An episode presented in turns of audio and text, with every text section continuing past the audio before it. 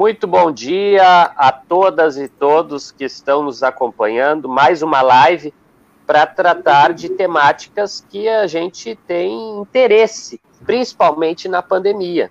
E nós temos né, um debate longo já na sociedade, colocado desde março, da educação à distância, na educação básica, educação à distância, até na educação infantil tem se colocado né, como uma coisa do presente. E nós trouxemos hoje aqui, convidamos, eles aceitaram vir falar conosco, dois professores do Centro Metodista IPA, né? A professora Isabel Azeredo, que é a coordenadora do núcleo de disciplinas semipresenciais e EAD do IPA, e também o professor Clemildo, que é professor já há muito tempo, os dois lá do IPA. O professor Clemildo eu já conhecia há mais tempo, que inclusive, talvez ele não lembre, mas eu fui aluno dele em EAD, em disciplina EAD, lá em 2006, 2007. E a professora Isabela também é coordenadora, gente, do curso de pedagogia do IPA. Então, nós estamos aqui diante de duas pessoas com muita experiência na educação à distância no âmbito universitário e nós queremos é, ouvi-los sobre as possibilidades do EAD. A gente sabe que o IPA não suspendeu o semestre, está trabalhando né, de forma remota, utilizando muito a educação à distância para manter o semestre letivo dos universitários, e a gente quer ouvir um pouco para conhecer essa experiência, né, de uma instituição que é tão histórica no âmbito de Porto Alegre, né, existe há muito tempo e fomenta a educação de qualidade, e também a opinião desses dois pesquisadores, que são pessoas que se dedicam não só à prática, mas também se dedicam a pensar a educação à distância para que realmente se otimize o acesso ao conhecimento, ao acesso ao saber novo. Então, sejam muito bem-vindos a professora Isabel, professor Clemildo, e quero dizer para vocês que podem botar perguntas no chat, podem colocar questionamentos que depois a gente vai lendo no ar, vai colocando né, dúvidas, porque muitos professores da educação pública básica é uma novidade o EAD e os governos estão querendo que se faça EAD. Enfim, então a gente tá tem até uma certa pressão sobre esses docentes que muitos não têm formação, como eu, eu não tenho formação pedagógica, né, no EAD, nunca fiz um curso de como lecionar, metodologia didática. Enfim, professor Clemildo passo para ti para as considerações iniciais. Tá bom. É, eu agradeço aí o convite, o professor Jonas, muito obrigado por mais essa oportunidade. Também aqui saúdo aí a, a minha coordenadora né, na pedagogia aí, a professora Isabel, Aliás, eu aprendi muito, é, e ainda estou aprendendo muito de EAD com a Isabel, né? Ela que, ela que é a nossa instrutora ali na universidade. Eu trabalho com EAD também ali no IPA desde 2006, 2007 também, já faz bastante tempo. Já passamos por algumas plataformas. Agora, é, e bom, e saúdo também aí os, os, nossos colegas que estão assistindo ao vídeo, né? Eu espero que, que esse assunto possa contribuir aí grandemente para o nosso movimento educacional. Uh, professor Jonas, se eu fosse responder essa pergunta objetivamente ali, né, que é a pergunta que está no cartaz, como é a EAD em 2020, é, eu diria o seguinte, eu diria o seguinte, é, que a EAD ela evoluiu bastante, né? Desde, se a gente colocar uma data aí, desde meados do século do século XX, é claro que a gente pode até trazer a história da EAD para anterior, anterior a esse período, mas vamos pegar aí meados do século XX até agora, a EAD evoluiu bastante, né? É uma e eu, eu, eu acredito que a EAD é uma, uma modalidade que contribui muito para, para, o, para o aprendizado, assim como outras modalidades. Então, então a, a gente tem percebido que está havendo uma adesão muito grande, principalmente nos cursos de graduação, à EAD. Né? Para vocês terem uma ideia, em 2003, nós tínhamos é, 50 mil alunos matriculados na EAD, nos, nos cursos de graduação. Hoje nós temos, né, 10 anos depois, ou mesmo é, atualmente, eu não tenho o número aqui exato, mas eu acho que deve chegar aí a uns 2 milhões ou mais, só na graduação. Segundo as associações que trabalham com EAD, existem 8 a 9 milhões de pessoas fazendo cursos de EAD, seja em todos os níveis, né, de graduação, extensão, cursos livres. Então, é muita gente que aderiu né, a, esse, a essa ferramenta aí, essa metodologia de EAD. Então, a adesão aos cursos de graduação, ela tem superado, agora em 2018, por exemplo, a, a, as, as matrículas dos cursos de graduação em EAD superou o, a matrícula dos cursos é, presenciais. Né? Então, nós tivemos um crescimento muito grande.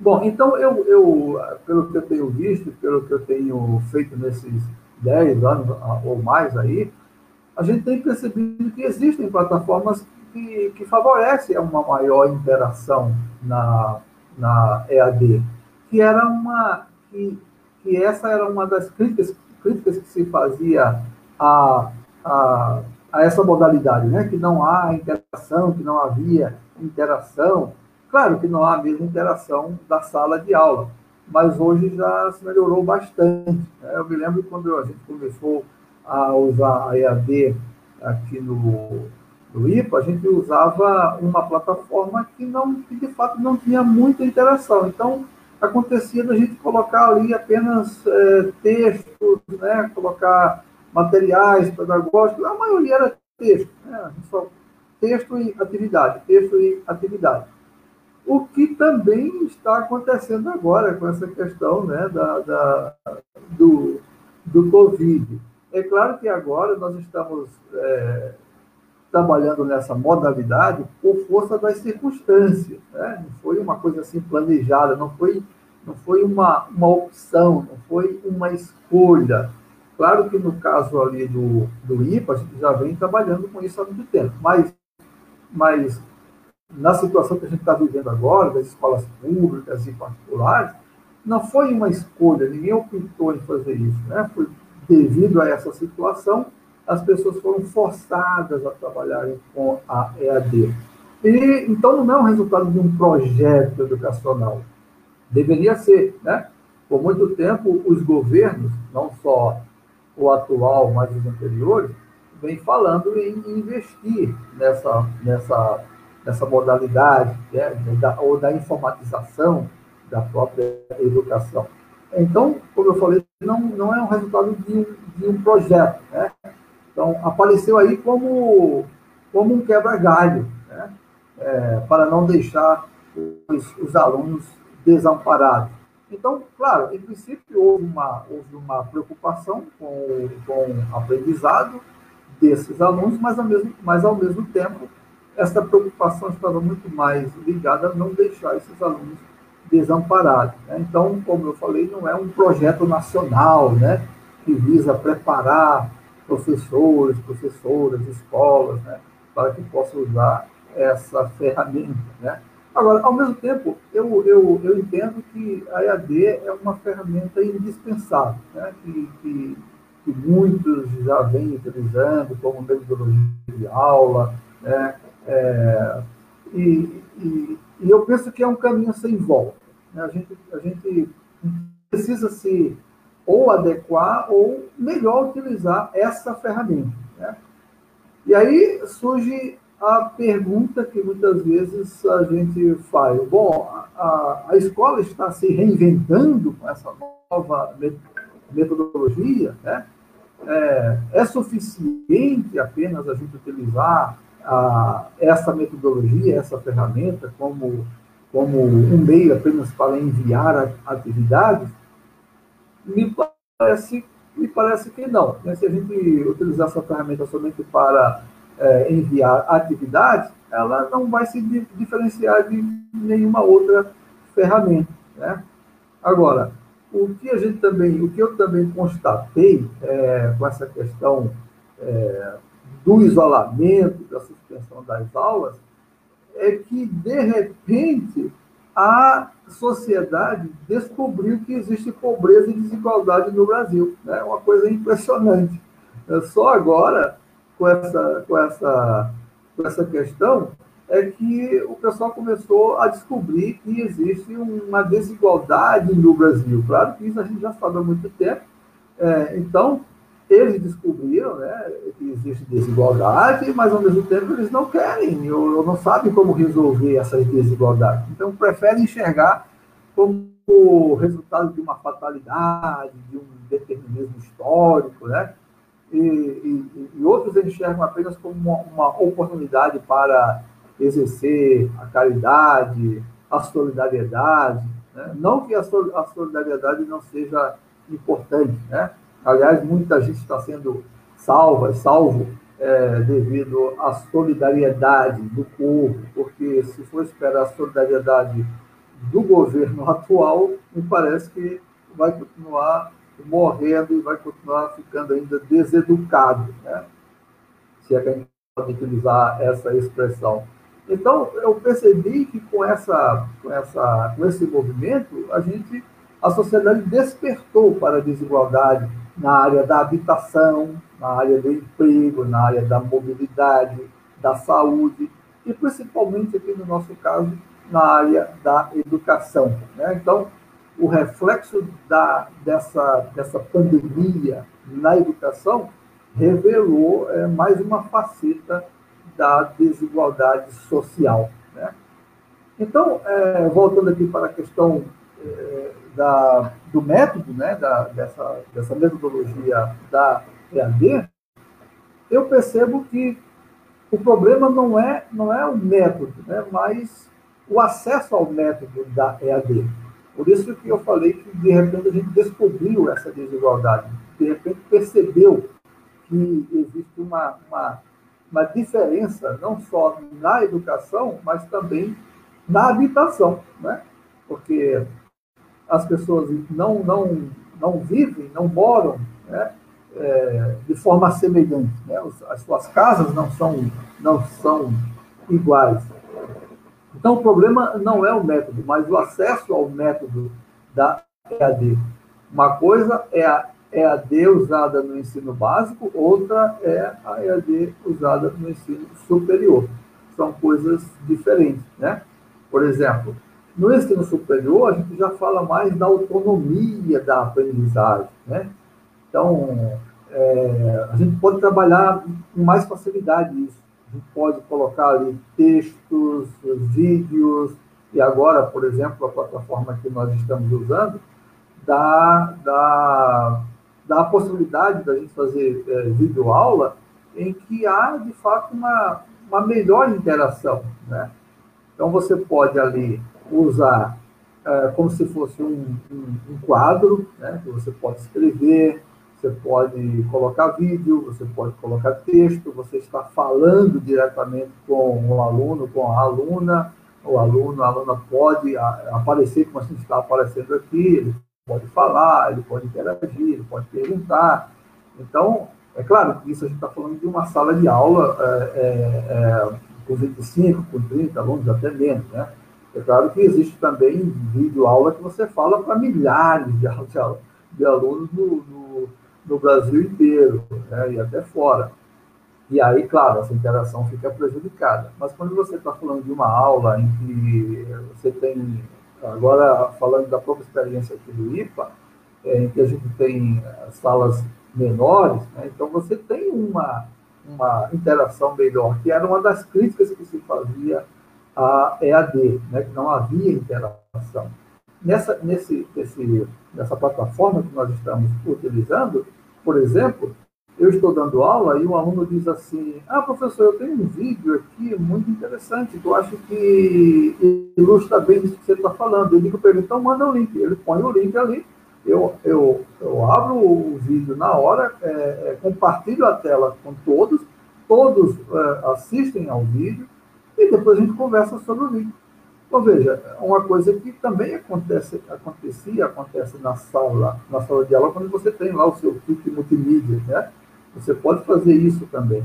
Mas aqui nessa plataforma também o aluno diz, ah, eu tenho um texto que eu vi no Google, sei lá, eu vi, eu tenho aqui, ele fala o texto, compartilha, todo mundo é, enxerga, todo mundo discute e, que debate o texto. Então, você tem uma interação que era uma das maiores é, dificuldades e críticas que se fazia à, à plataforma. Agora, claro, ainda existem plataformas em que você não tem essa interação. Então, você só coloca o texto, você só envia, é, envia um vídeo, né? Por exemplo, eu dou uma aula em que a maioria, ou a maioria não, né?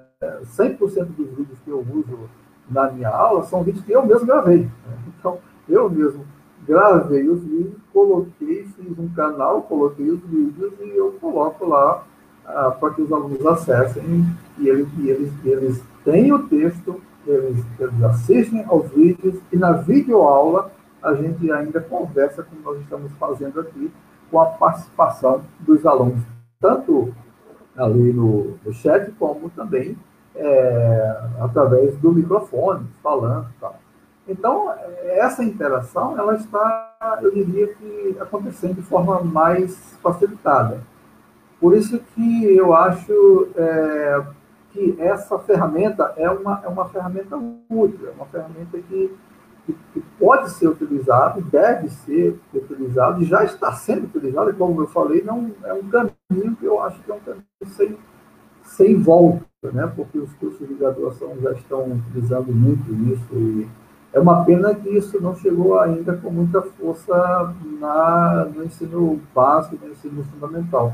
Ah, aliás, no, no, no, ensino básico. Né? Então, é, veja, mas aqui é uma, um outro problema, é uma outra crítica também agora. É, é uma ferramenta. Eu não acho que isso vai servir para substituir o professor, né? a professora na sala de aula. Então, até mesmo as aulas que nós damos é, não são aulas em que, é, que, que, se dispensa a mediação né, do professor da, do, da professora. Então, eu não creio que essa ferramenta vai substituir, né, vai, vai, vai tirar aí a, a, a, a importância do professor ou da professora. É uma ferramenta importante que deve ser utilizada. Agora, como você falou, professor Jonas, como a gente foi pego assim é, de surpresa para a, a, força utilizar esse, esse, esse processo, de fato não houve uma, uma preparação. Né? As pessoas não se sentiram preparadas para utilizar a plataforma, para utilizar a, a EAD, porque não existe também uma política pública para fomentar isso. Aliás, até existe, né? mas ela ainda está muito deficiente, ela não chega nas escolas. E aí, o, o claro, o mais prejudicado nessa questão da, do acesso à EAD, claro, são as escolas, os educadores e educadoras e os estudantes, principalmente. Né? É, por exemplo, nessa questão do Enem, né? nós temos aí, parece que agora, segundo o Ministério, o Ministério de Educação, nós temos aí 5 milhões de alunos inscritos no Enem.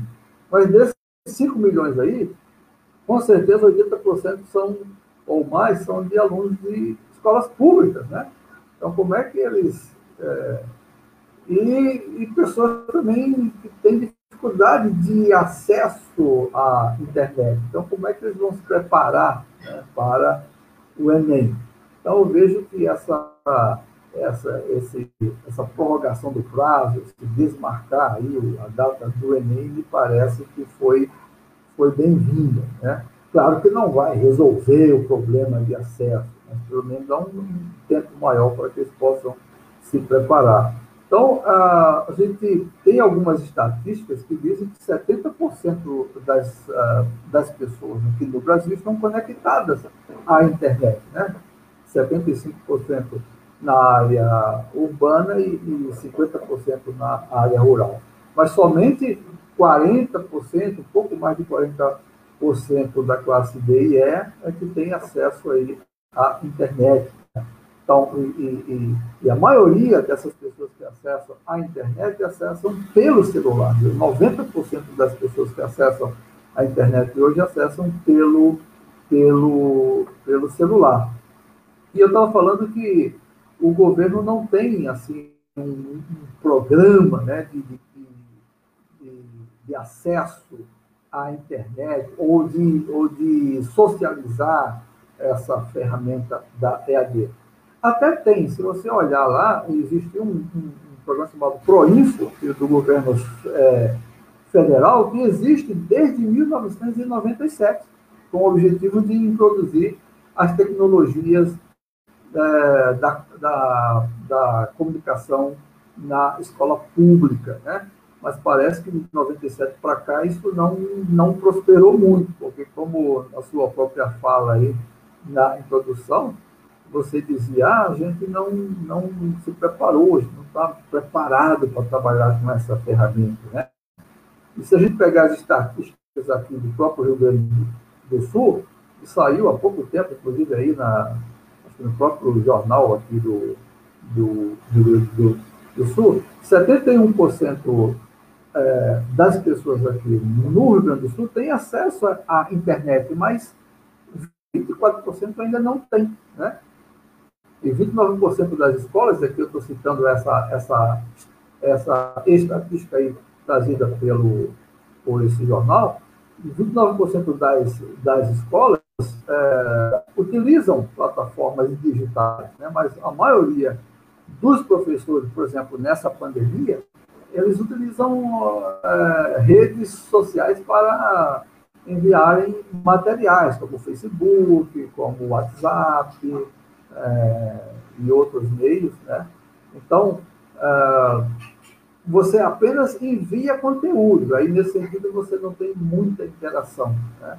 porque você está apenas enviando atividades e pedindo para que a pessoa devolva essa atividade para você. E para completar essa estatística, eh, diz a, a matéria, 50% dos domicílios é, é, aqui no Rio Grande do Sul, né? 50% dos domicílios têm computador em casa e desses 50%, desses 50% né, 58% tem internet. E a maioria, 96%, é, acessam pelo celular, como nós falamos. Agora, voltando para o Brasil, no Brasil, a classe A e B tem 90% de computador e internet em casa. Olha só a diferença. 90% tem computador e internet em casa. Enquanto a classe D e E tem apenas 7%, falando de Brasil. Né? 7% de acesso à internet. E para complementar e terminar essa parte mais de estatística, que eu acho que é importante a gente entender essa desigualdade, né, quando se trata de acesso à informação, internet, porque não basta você somente ter acesso à internet, tá? Isso aqui é importante. Não basta ter acesso à internet. A gente pode dizer, ah, mas 90% das pessoas têm acesso à internet. Mas a gente está vendo agora e não basta ter acesso à internet. Essa, essa internet tem que ser rápida, essa internet tem que. Você tem que conseguir acessar vídeo, enfim. É, são arquivos pesados e, em geral, as pessoas é, da classe econômica menos favorecidas, né, elas, elas, elas têm é, programas pré-pagos, né, que elas não podem ficar muito tempo ali acessando vídeos, coisas desse tipo. Então, isso dificulta o acesso. Né? Então, aqui, é, o projeto do governo atual, né, é, eles, eles, eles lançaram aí uma meta de levar a internet a 70 mil escolas no Brasil. 70 mil escolas conectadas. Isso foi um projeto de, de, de 2019, né, o Ministério da Educação. 70 mil escolas conectadas. Eu, eu vou lançar essas, essas estatísticas aqui, porque para vocês que estão trabalhando diretamente nas escolas públicas aí, depois eu quero ouvir se realmente isso chegou nas escolas ou não. Né? Então, 70 mil escolas conectadas. E segundo o governo, já existem 8 mil escolas rurais conectadas pela internet rápida, não é qualquer internet, diz lá. Então, esse projeto, segundo o Ministério, beneficiará 27 milhões de estudantes. Né? E segundo também é, a informação que está no próprio site do Ministério, é que 100 mil professores já foram qualificados para trabalhar com ambiente virtual de aprendizagem. Agora, veja, 100 mil professores é praticamente nada, né? Porque é, nós temos aqui, só no Rio Grande do Sul, se eu não me engano, são 42 ou 43 mil professores é, de escola pública, né? Se, eu, se eu não me engano. É, no, no, no estado aí é 60 mil na rede estadual. Aí somando é. mais as municipais, deve, digamos que tenhamos o dobro, perto Mas de 200, aí, sei é, lá, alguma coisa, 150, 200 no Rio Grande do Sul.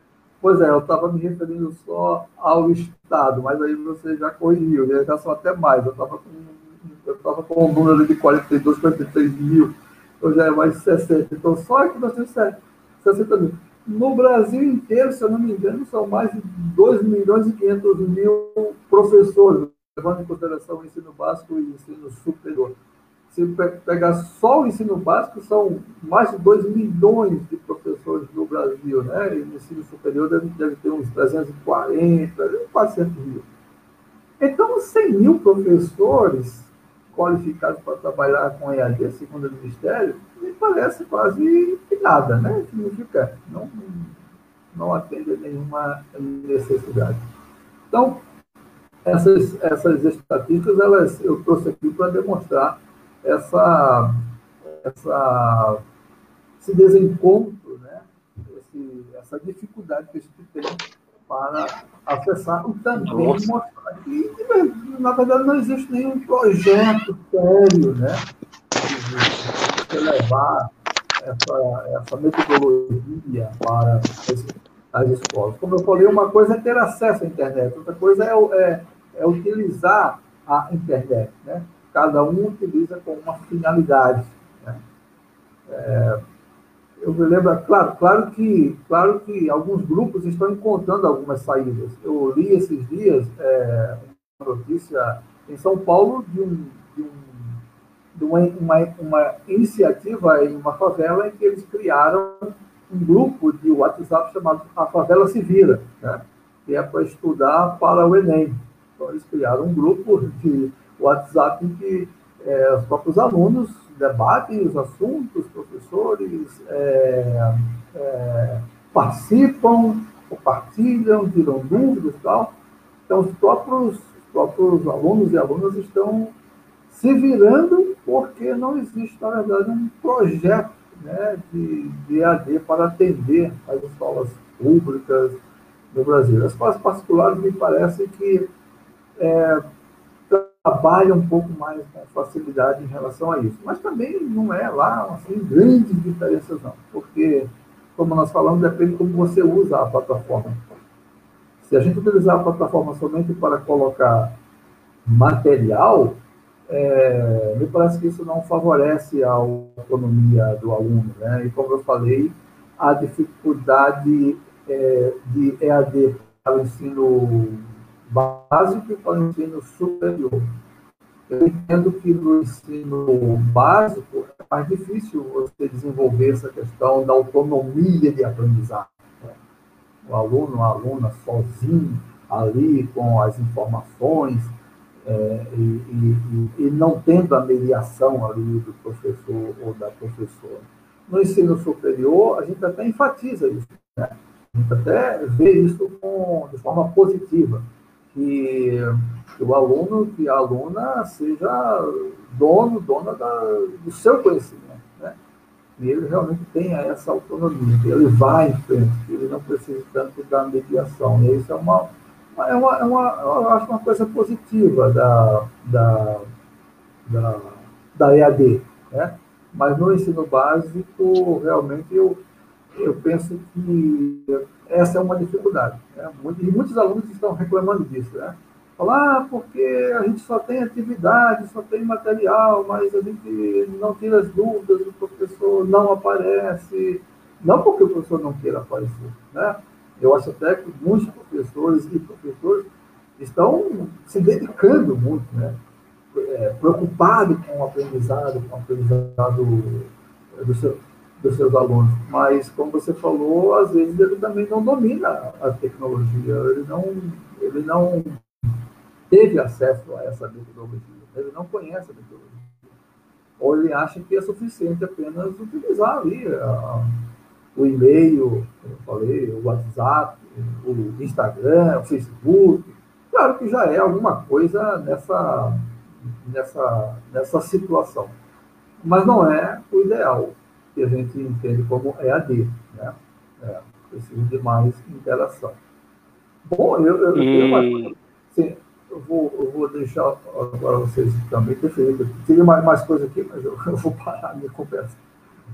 Não, tranquilo, professor Clemildo, muito bom lhe ouvir. É, antes de passar para a professora Isabel, é, comentar aqui, vários estão, várias pessoas estão nos acompanhando aqui, Alexandre, a Marta, a Carla, Gerson, né, o Gerson, inclusive, que é estudante também, né, graduação, formado em pedagogia, Gilmar, Amália, a professora Sofia também está aqui, enfim, passar para a professora Isabel para suas considerações. E também vou deixar uma questão para a professora Isabel, né? Já que ela coordena um núcleo de, de que tem as relações docentes e discentes balizadas pelo EAD. É, professora Isabel, eu sou professor da educação básica, mas eu tenho curiosidade.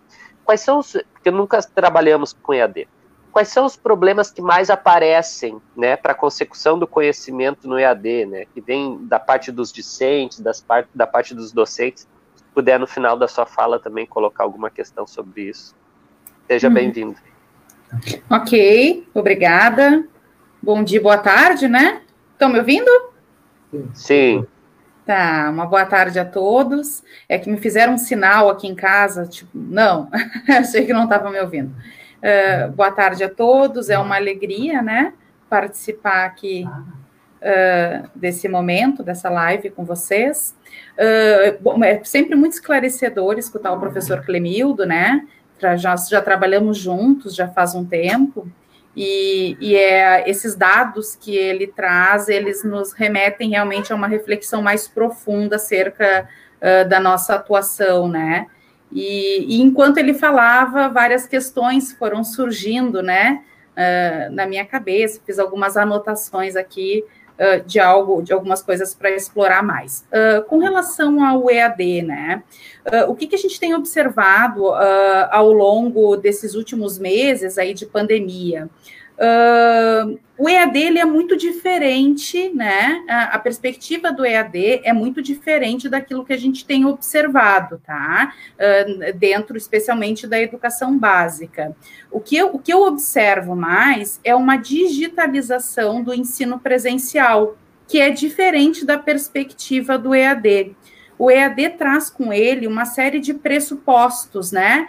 baseados, claro, nas tecnologias, na interação, uh, na qualidade, na quantidade de materiais e na diversidade dos materiais oferecidos nas plataformas, uh, também a questão da formação, de um planejamento, né? que traga junto a formação docente, existe a questão também envolvida da autonomia do aluno, da capacidade do aluno, né? Capacidade cognitiva de se autogerenciar para o ensino à distância. E todas essas questões, elas elas estão, uh, na verdade, diante do cenário que a gente vem vivenciando, né, nessa questão toda de digitalizar o ensino presencial de uma forma não planejada e muito rápida, necessário ao contexto que a gente vive, é claro que essas questões elas não ficaram privilegiadas, né? Então, o que a gente tem hoje em aplicação, especialmente nas escolas básicas, é a digitalização do ensino presencial e não a educação à distância, pois essa obedece a outros pressupostos, né? Como bem disse o professor Clemildo, dentro do ensino superior, a gente já vem nesse contexto de trabalhar com tecnologias como recurso de apoio mesmo ao ensino presencial há muito tempo.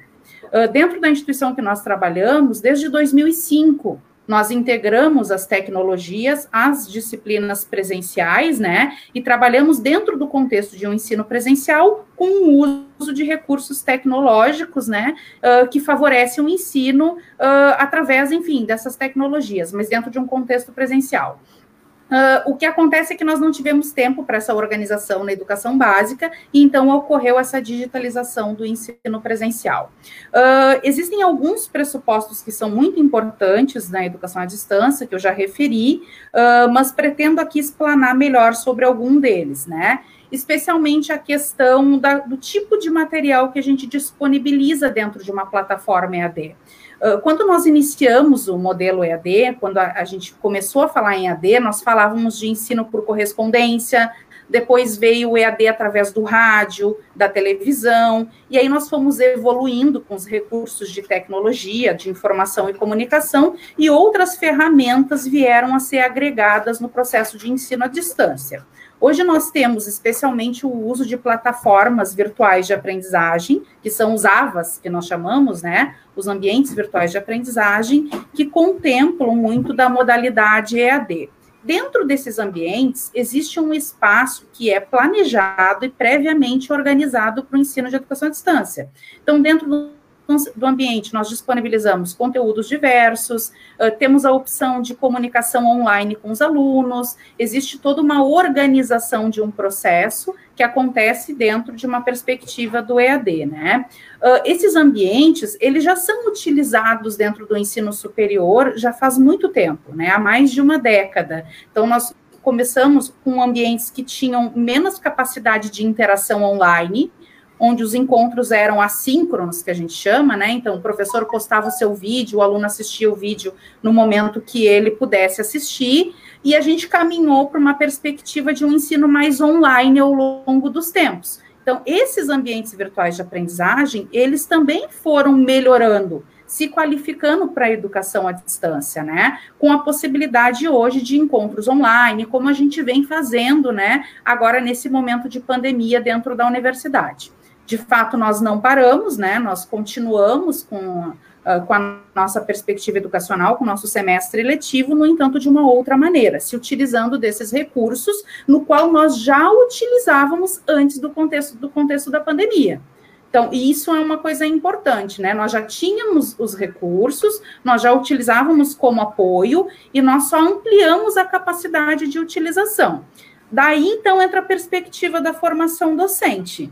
Então, nós já estávamos dentro de um contexto onde os professores tinham o hábito de utilização desse tipo de recurso. Claro que essa capacidade precisou ser ampliada, né? Por exemplo, nós utilizávamos muito pouco aula online, porque nós tínhamos os momentos de encontro presencial, das aulas presenciais, né? Mas nós utilizávamos os recursos como apoio aos materiais, para recepção das atividades, para postagem de links de vídeo, para comunicação com os alunos através de mensagem de, de e-mail e todas as possibilidades que esses ambientes virtuais nos trazem, né? Então, esses professores que hoje, dentro da universidade, do ensino superior, estão utilizando uh, esses meios digitais mais ampliados, especialmente para as aulas online, eles já tinham uma certa vivência e fluência digital que favorecem esse contexto. Né?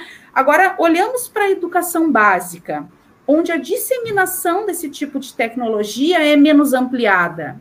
A prática ela é menos ampliada de EAD no contexto da educação básica, especialmente porque os estudantes eh, eh, da educação básica, o público, público da educação básica, ele ainda não tem a, a autonomia completamente desenvolvida, talvez até capacidade cognitiva para lidar com o ensino à distância, né?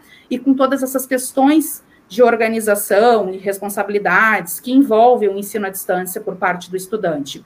Além dessa questão do estudante, né, não não está plenamente pronto para o ensino à distância, os professores da educação básica também não passaram por esse período de amadurecimento e de formação necessárias a, a a, a sua prática docente dentro de um ambiente virtual com esses recursos do EAD. Uh, então, existe uma larga diferença entre aquilo que vem sendo praticado no ensino superior e aquilo que vem sendo praticado dentro da educação básica, né? Uh, especialmente por esses pressupostos de que nós, no ensino superior, já vínhamos nesse amadurecimento. Ainda que eu esteja falando do ensino superior presencial, porque desde 2006 nós já podemos trabalhar com parte da carga horária dos cursos ofertados em disciplinas à distância, se utilizando de recursos, né, da modalidade do ED dentro do ensino presencial. Em 2006 nós podíamos ter 20% das disciplinas dos cursos de graduação ofertadas na modalidade distância. Em dezembro de 2019, essa portaria do MEC ampliou esse uso. Então, hoje nós podemos ter até 40% das disciplinas dos cursos presenciais uh, ofertados na modalidade à distância, né, através de recursos das tecnologias de comunicação e informação com exceção do curso de medicina, tá? Mas nos outros cursos isso é, é, possível que isso aconteça. Ou seja, esse amadurecimento que a gente já vem trabalhando, ele, ele foi crucial para esse momento que nós estamos vivenciando, dentro do contexto do ensino superior, porque nós já tínhamos alguma familiaridade com esses recursos. E aí, voltando para a educação básica, isso não aconteceu na educação básica. A gente não teve esse tempo de amadurecimento. Recentemente, as escolas começaram, a, algumas escolas, especialmente as privadas, tá? Começaram a implementar plataformas online os professores começaram a ser capacitados. Esse assunto ele é muito recente dentro da, da educação básica, né? Uh, na educação, uh, tudo demora muito para acontecer. Então, as mudanças, elas também são lentas, né? Elas demandam de uma série de ações, ações públicas, ações privadas, ações da gestão escolar, e tudo isso custa muito para chegar lá no chão da fábrica, lá no professor que está na sala de aula. Então, é muito recente essa questão das tecnologias da educação básica, uh, e os professores, dentro desse contexto, uh, vêm fazendo o melhor possível, dentro das possibilidades que se tem. Algumas escolas já tinham ambientes virtuais integrados, muitas vezes pouco utilizados ou mal utilizados, e aí se ampliou agora a utilização praticamente em uma ou duas semanas, os professores precisaram ser capacitados, formados e orientados para migrar de uma modalidade de ensino presencial, daquilo que sempre fizeram, para aquilo que não tem ideia de como se faz. Uh, então, o que nós temos, e dado isso, eu reafirmo, o que nós temos acontecendo dentro da educação básica, por melhor que seja, não é o EAD, é a digitalização do ensino presencial né? Isso é o que a gente tem no momento, é o que eu tenho observado. Uma outra questão importante, e também referida pelo professor Clemildo, é a questão da desigualdade, né? Uh, como ele disse, parece que esse contexto de pandemia favoreceu para que a gente perceba que existe desigualdade, né? Que nós sabemos que ela existe e está aí muito implícita, né? Na cara para todo mundo. Uh, o que acontece é que uh, essas escolas, uh, especialmente as escolas assim privadas, né, que atendem a uma classe socioeconômica mais favorecida, essas escolas que já dispunham de alguns recursos conseguiram acelerar melhor e, e criar um modelo melhor para esse processo da digitalização do ensino presencial e mais rápido, né? Não, não necessariamente melhor, porque há muitos problemas, tá? Enquanto as escolas que já não dispunham de nenhuma tecnologia, né, e não, nenhuma iniciativa se tinha nesse sentido, né, de utilizar recursos, uh, estão ficando mais para trás, né, e os seus estudantes também estão recebendo menos conteúdo, menos in, informações, interagindo menos com seus professores. Uh, agora, uma coisa importante, ainda que a escola já tivesse uh, implementado um ambiente virtual e já tivesse uma prática de uso, Uh, é importante ressaltar que o EAD não, a qualidade do EAD não pode ser mensurada pela quantidade de conteúdo que eu disponibilizo, mas pela qualidade dos materiais e pelo meu planejamento, pela minha organização metodológica, tá? Uh, eu tenho observado que há, especialmente assim, dentro da, da, da perspectiva mais voltada para o ensino privado, que tem se utilizado mais de aulas online, mais massivamente, né, dos recursos uh, tecnológicos, que há uma preocupação excessiva com relação a ocupar o tempo dos alunos. Ocupar o tempo dos alunos e, e, e desenvolver, disponibilizar muitas atividades, né?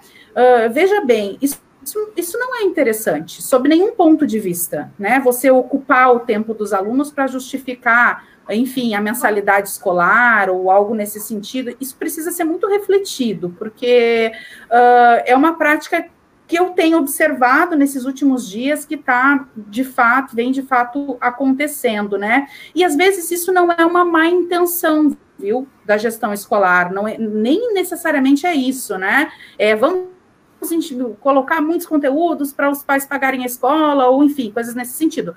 É justamente uh, uma falta de, de, talvez, de conhecimento, de experiência para operacionalizar o modelo EAD, né? Que não é isso. não é uma, uma produção massiva de conteúdo nem de atividades, não, não existe isso, não deve ser assim, isso está errado, né? Uh, no entanto, não há expertise né, nessa perspectiva uh, de implementar um EAD dentro da educação básica. Então, esses erros acabam acontecendo, né? Esses equívocos, eles acontecem e acabam prejudicando quem? Os estudantes, né? Que são aqueles que estão na, na outra ponta, então, uh, da educação. Uh, então, isso é uma coisa que me preocupa, e aí, com isso, com essa questão de uh, a massificação dos conteúdos, né, a, gente observa uma outra ponta onde não tem, não, especialmente na educação pública, onde não se tem um ambiente virtual, uh, se se tem, ainda não está se utilizando, ou não, enfim, não, não se sabe utilizar esse ambiente, não houve nenhuma formação nesse sentido, né? E esses alunos estão recebendo muito pouco com relação ao conteúdo, né? Estão produzindo pouco, estão recebendo pouco, uh, existe uma dificuldade ali de gestão desses processos. Uh, então, se por um lado você tem um contexto onde há uma quantidade muito grande de informações circulando, por outro, você tem pouco e aí isso acelera as questões da desigualdade, né? Isso faz com que fique mais evidente ainda, enquanto um está correndo lá na frente, o outro está muito atrás, né? Uh, então, eu acho que um pouco dessa questão que o professor Clemildo uh, falou em relação à desigualdade vem ficando, de fato, muito saliente, evidente, em função uh, dessa, enfim, dessas questões que vêm acontecendo, né, ali dentro do ensino. Eu não sei se vocês querem me interromper. Pode continuar. Tá. Então, além dessa, que, pode, além dessa questão, então, uh, da quantidade de conteúdo, né, do tipo de material que a gente publica, existem outras série de outras preocupações também voltadas para o ensino à distância e que não vêm sendo consideradas, né? Por isso, reafirmo, o que a gente tem no momento é a digitalização do ensino presencial, né? Feito, claro, da melhor forma possível, né? Uh, da maneira, com os recursos que se tem uh, nesse momento. Eu estou até lendo uma, entrou uma, uma consideração assim, Uh, é claro que é o momento da gente uh, repensar né, algumas questões, e, e, eu acredito que. Ah, uma outra coisa importante é que essa questão, uh, esse momento que a gente vem vivenciando na educação básica, é, eu acredito que ele vai nos deixar bons frutos, né? Boas capacidades de reflexão ainda que a gente venha passando por todos esses problemas e que tudo isso teve que acontecer de uma forma muito acelerada, eu não acredito que isso vai mudar o processo de ensino, né? Uh, eu acredito que, mas que isso vai nos trazer boas perspectivas, nos proporcionar boas reflexões. Nós, professores, temos aprendido muito durante esse momento de pandemia, né? Então, a gente tem se apropriado de habilidades, de competências que nós também não tínhamos, né? Uh, anteriormente. Então, isso tende a qualificar também o processo de ensino, essas novas experiências, né? o novo, ele sempre nos assusta um pouco, nos deixa, né, uh, um pouco tensos, assim, essas novidades, essas mudanças, uh, mas eu acredito que vai existir um saldo positivo de tudo isso, apesar desse momento turbulento que a gente vem passando, a gente deve colher bons frutos ali na frente, né, e um deles é, é muito voltado para essa questão da gente se utilizar melhor dos recursos que a gente tem disponível, Uh, antes nós, em muitas escolas, até proíbem, ainda vão proibir por um tempo a questão do uso do celular, aquela coisa, guarda o celular, não pega o celular, não deixa em cima da mesa, não utiliza, né? Aqui não é o lugar do celular. Uh, quem sabe a gente possa olhar para isso de uma forma diferente. É claro que existem contextos e contextos, né? Uh, mas quem sabe a gente possa se utilizar melhor desse recurso que está ali na mão dos alunos, tão próximo, né? Repleto de possibilidades e que muitas vezes a gente não explora, não utiliza isso, até porque tem um pouco de receio, né? Uh, muitos alunos, assim, é uma característica né, de, dessa geração, eles têm uma facilidade maior para processar as questões tecnológicas, né? Uh, então, isso também causa, pode causar um receio no professor, puxa, eu vou utilizar, daqui a pouco ele vai achar ali alguma coisa que eu nem vou saber como mexer, e isso pode causar alguma insegurança ou angústia, né? Então, é importante também deixar claro uh, que o professor uh, nunca vai ser um youtuber. Professor, ele é professor, né? Ele não é um youtuber. E uma outra coisa também que deve ficar, assim, acho evidente, né? É que, uh, além do professor não ser youtuber, a escola, ela é um ambiente formal de ensino. Né? Então, dentro da escola, a gente também não pode, uh, dentro do fazer com que o professor se transforme num ator, né? Uh, que ele tenha esses domínios técnicos, né, da comunicação e que ele realmente faça lives no sentido de como se eu estivesse promovendo um canal de YouTube, né? O professor ele vai ser sempre um professor o objetivo, o foco do professor, obviamente, é o seu conteúdo, o foco da escola é a educação formal, e a gente não pode se perder dessa perspectiva, dessa concepção, né? De que a escola não é um canal do YouTube, a escola é um ambiente de educação formal, e a gente não pode se perder disso, né? Isso precisa ser a nossa diretriz principal antes de pensar em qualquer recurso, enfim, nas tecnologias, naquilo que possa agregar. Ok? Ok. Uma coisa, antes de passar para as considerações finais do professor Clemildo e depois da professora Isabel, eu vou ler alguns comentários aqui que eu acho que me parecem pertinentes. E a professora Isabel comentou alguns deles, mas tem outros mais, né? É, enfim, se coloca aqui o seguinte: é possível que os alunos migrem do presencial para o EAD? Quais riscos vemos nisso? Rudimar Graz. É, a Rose Chica coloca o seguinte: sim, a questão da desigualdade é realmente algo muito sério. Isso aí para a gente pensar a educação básica na linha reflexiva que vocês propuseram. A professora Rosane Dalsas coloca o seguinte: precisamos equilibrar aulas presenciais e online, na minha opinião. Mas temos que equipar as escolas, formar professores e os alunos precisam ter acesso às novas tecnologias. É, o Bruno coloca o seguinte: há uma pressão muito grande nos estudantes e também nos professores. O que, o que me parece, a partir das palavras que vocês trazem, é que mesmo, mesmo no ensino superior, que nós temos é, alunos que têm condições socioeconômicas para ingressar e se manter, talvez a gente encontre o problema do pré-pago, que o professor Clemildo trouxe e que não te dá condições de acessar várias vezes o mesmo material, porque tu tem um, um, uma quantidade de dados contratados, depois que encerrou tu vai ter que contratar de novo. Então, talvez o problema que a gente é, observe no Brasil, para que realmente a gente não tenha só isso que vocês colocar, que a professora Isabel colocou, a digitalização do ensino, que a gente tenha realmente uma educação à distância que auxilie essa educação formal que a gente tem presencial, que seja um processo que vai aperfeiçoar, vai se complementar. Talvez na educação básica a gente possa pensar assim, EAD de forma complementar. Tínhamos antes uma perspectiva de 200 dias letivos, isso já não é mais possível, né? Para encerrar em 2020, o ano letivo não é mais possível. Então, nós vamos ter que trabalhar com é, manter os conteúdos e o conhecimento que seria produzido em 200 dias em menos dias.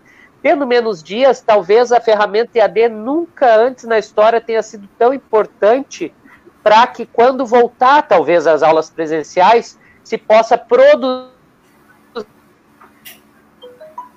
que eu acho que é isso que acontece na graduação, né? A graduação, tu tem o presencial acontecendo ao mesmo tempo que o EAD. Tem disciplinas presenciais, disciplinas EAD, esse é o, o que é comumente acontece nas universidades. E aí, claro, as dúvidas que tu vai estabelecendo numa disciplina, tu resolve às vezes noutra, porque tu tem uma interação, tu tem um currículo integrado, tu tem uma perspectiva interdisciplinar, tu tem um grupo de professores que discute periodicamente o currículo e pensa, né, reuniões possivelmente semanais.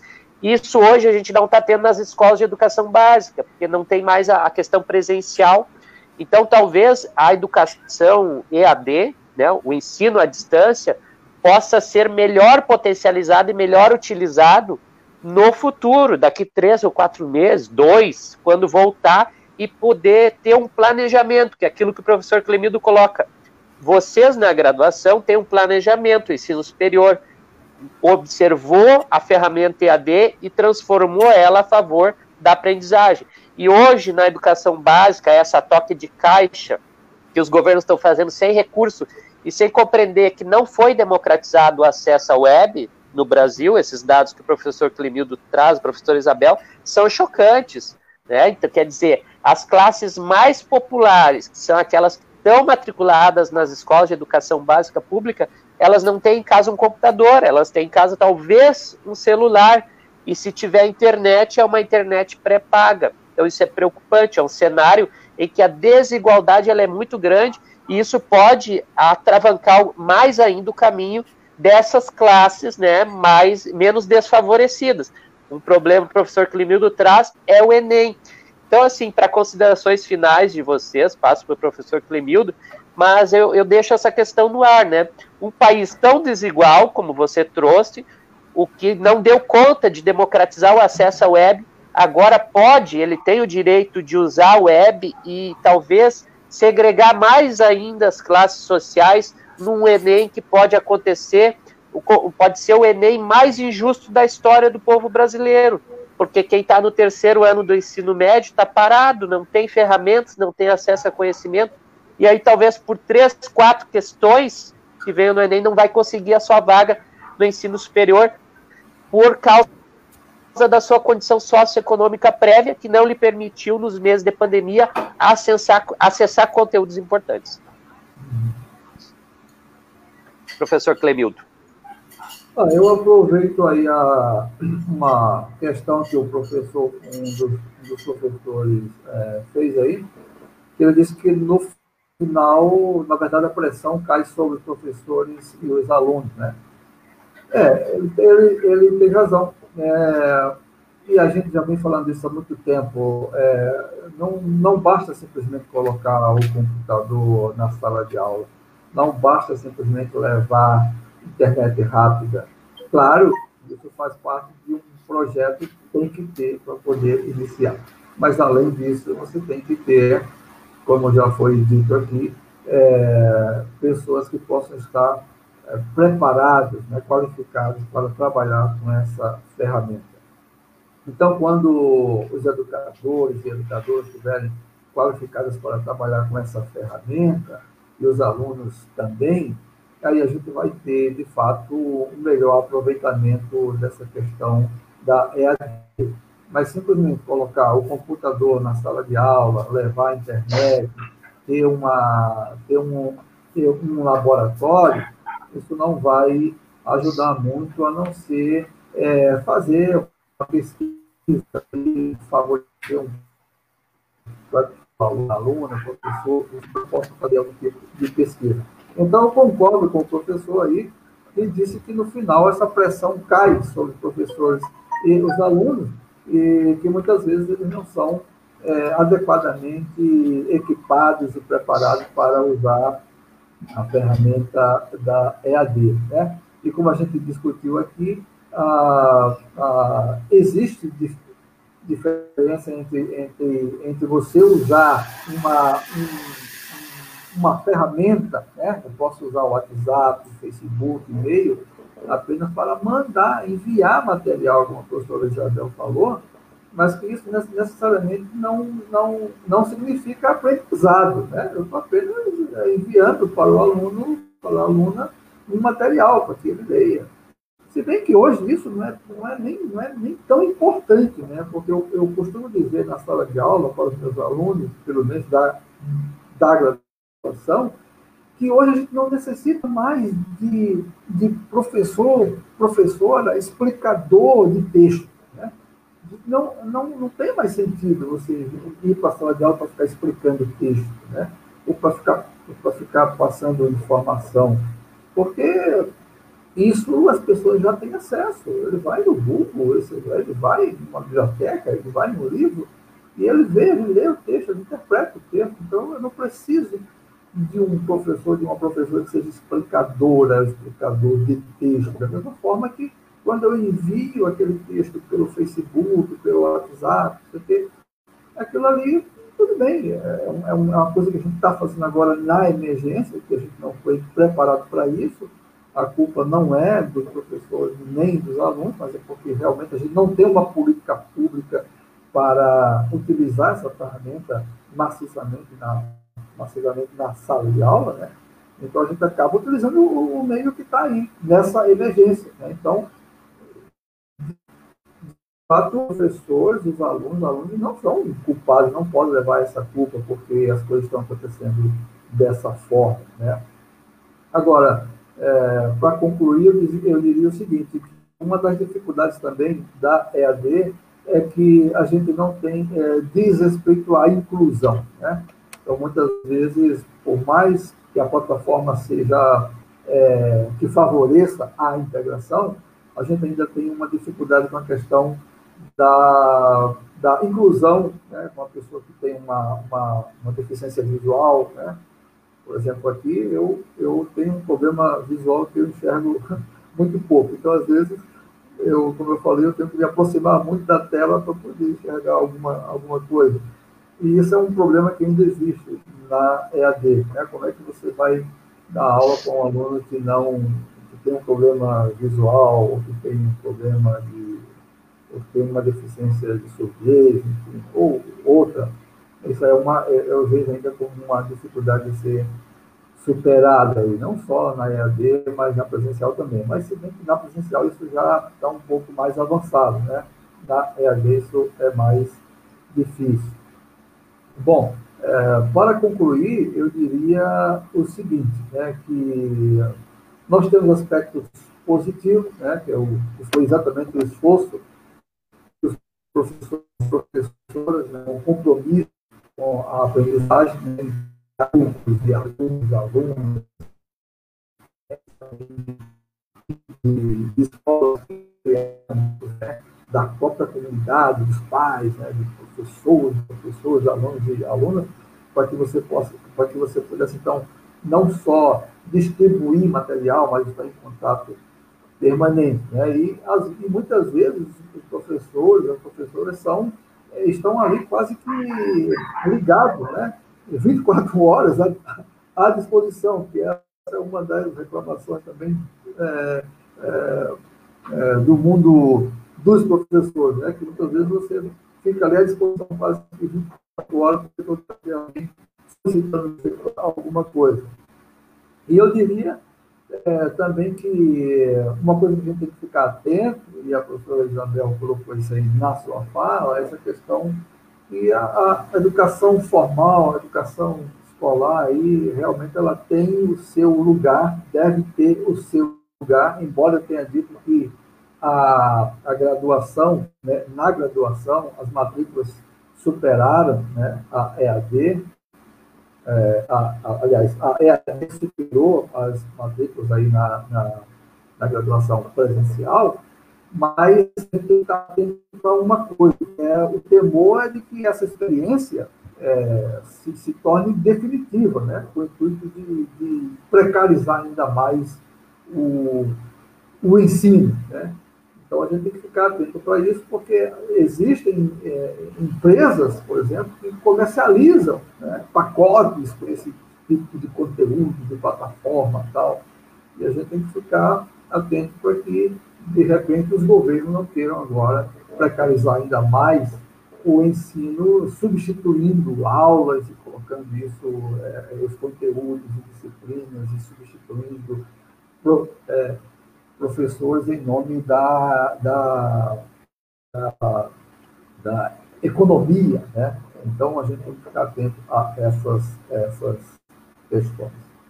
Bom, eu agradeço mais uma vez a participação, muito obrigado e ficamos à disposição para outros momentos. Obrigado, professor Jonas, obrigado, Isabel, e a todos os professores, professoras, alunos que estão aí nos, nos, nos ouvindo.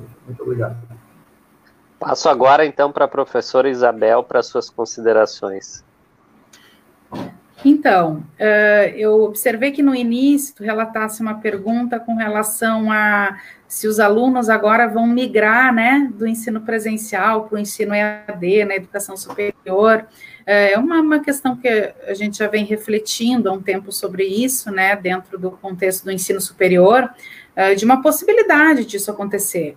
Embora eu não acredite que isso é uma decisão tão simplista, né, porque o que vem se praticando hoje dentro do ensino superior é muito diferente do EAD, né?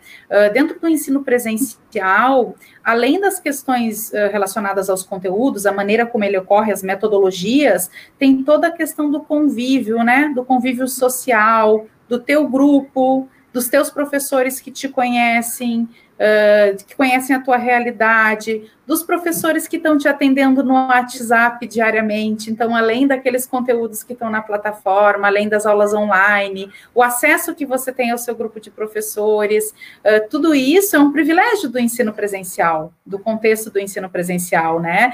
Uh, então, não dá para ter expectativa de que eu vou migrar para o EAD. Ah, eu percebi que eu tenho condições, então agora eu vou migrar para o EAD. Não dá para ter expectativa de que vai ser dessa forma, porque é diferente, né?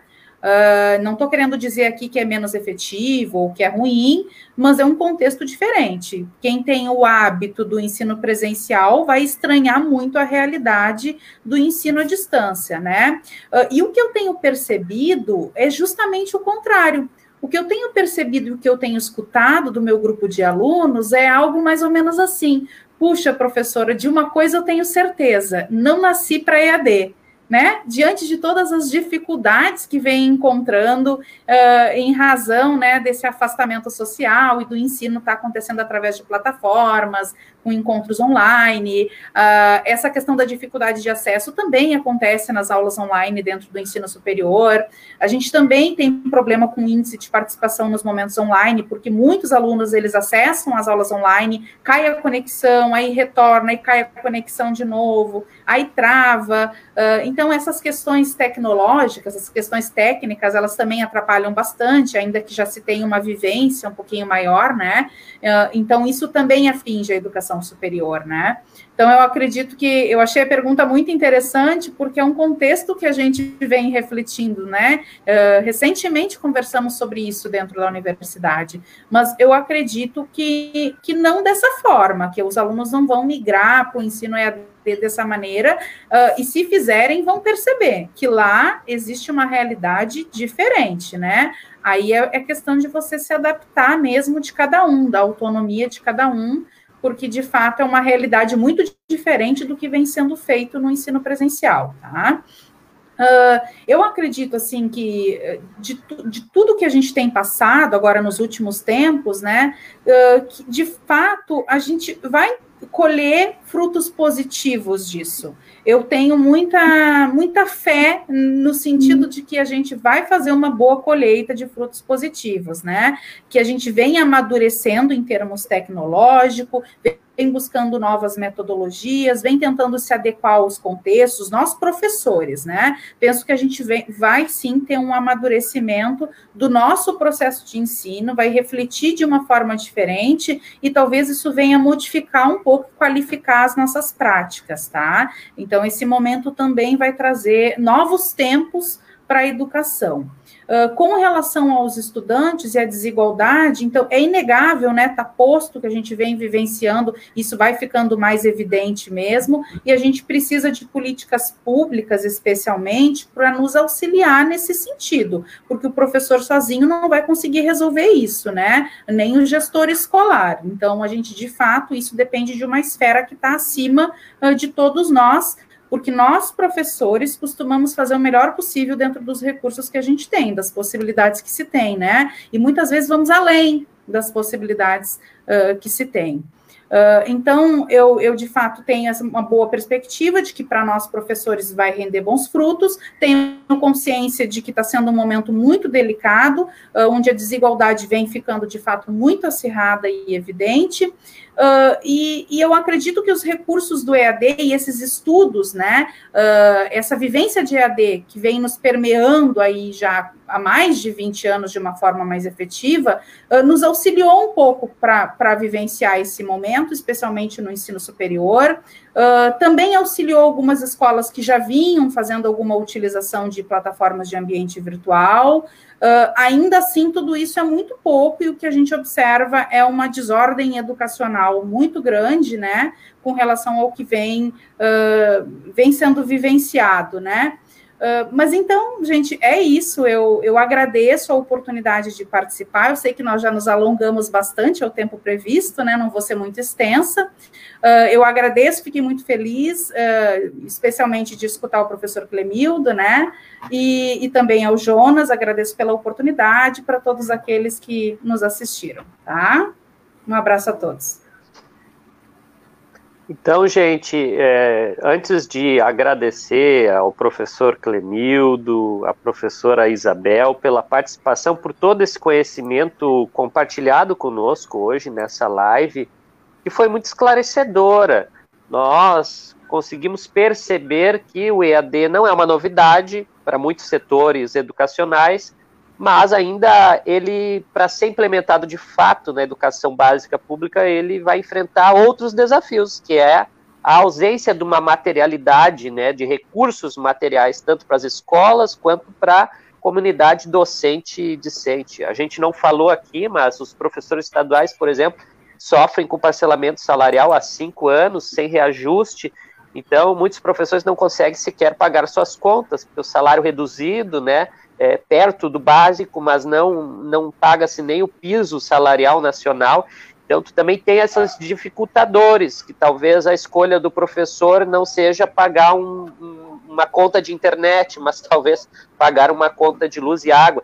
Então, também temos a valorização docente como um problema no Brasil, hum. e muito mais no Norte e Nordeste, né? Norte e Nordeste, inclusive, carentes de formação a nível de graduação para professores. Então, há muitos desafios. À medida que o mundo avança no uso da tecnologia para o ensino, o Brasil segue ainda com problemas do século XX, que são a formação docente, a valorização com planos de carreira. Isso tudo vai, vai ter que ser enfrentado, tem que ser enfrentado pelo povo brasileiro. E talvez um dos caminhos seja é, tirar aquela emenda constitucional número 95, que foi aprovada há três anos atrás, que congelou os investimentos em educação, saúde, direitos sociais. Talvez por aí seja o caminho para desatravancar um pouco e realmente a gente caminhar que a educação básica possa ter no futuro como complementar a educação à distância, porque há muito conhecimento. Os professores colocaram para nós aqui já há muito saber construído sobre como pode se potencializar a relação docente-discente e a formação humana. Afinal de contas, é isso que se faz, tanto no ensino superior quanto na educação básica. Mas, enfim, tem aqui, nós temos sempre mais questões do que respostas, porque o tempo é sempre curto. Mas nós deixamos o convite ao professor Clemilda, à professora Isabel, para num outro momento voltarmos a refletir, talvez não os dois juntos, talvez separados com outros professores aqui, mas a nossa ideia é sempre trazer questões, debatê-las e tentar soluções coletivas, porque elas são sempre melhores.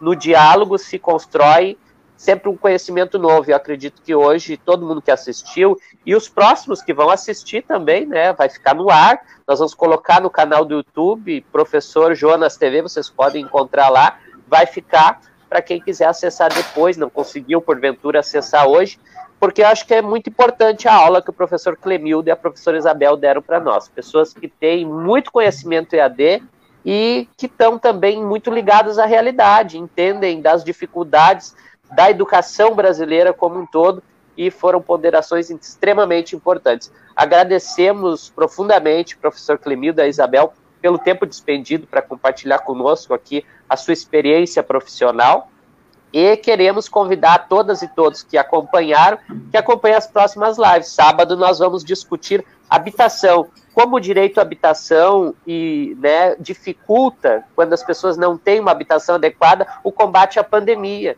Então nós temos muitas habitações precárias em Porto Alegre, nas periferias, muita gente que nem acessou a habitação. Temos aí mais de 4 mil moradores em situação de rua, o que é muito grave, e nós vamos debater tudo isso no sábado, que é um problema também que ataca a sociedade e a gente precisa discutir.